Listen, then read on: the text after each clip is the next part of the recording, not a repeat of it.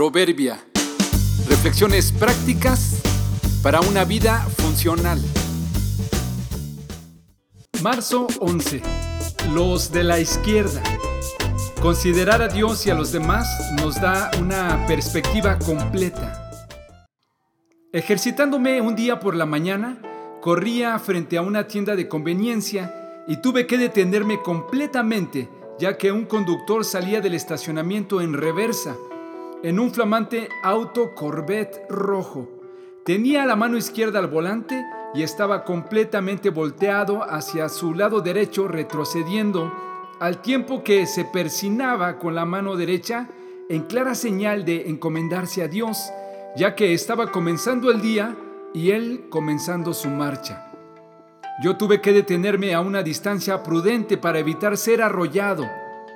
El conductor siguió avanzando en reversa y siguió persinándose hasta que logró incorporarse adecuadamente en la calle, para entonces voltear al frente y avanzar hacia adelante. Fue hasta ese momento que se percató que yo estaba parado allí y que casi me atropella.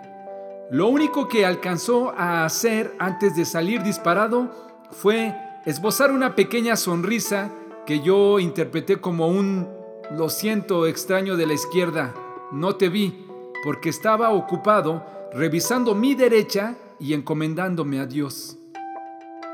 Tal incidente me hizo pensar que todos los días al salir a la vida necesitamos tener una perspectiva amplia y completa del mundo que nos rodea no conformarnos con observar y atender solo una parte de nuestro entorno, porque regularmente será la que nos implica menos esfuerzo.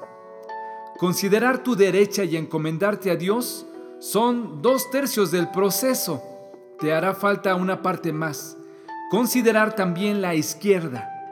Probablemente hay gente ahí esperando pasar, personas que arrollas con tu andar, Gente que también tiene derechos, que piensa diferente que tú, que no está de acuerdo contigo, que tiene otra perspectiva de la vida, que lleva otra dirección y no necesariamente está equivocada por no ir en la tuya.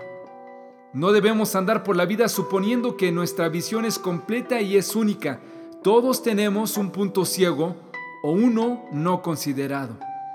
Encomiéndate a Dios, pero voltea para todos lados Considera también a los que no ves y a los que no ven como tú.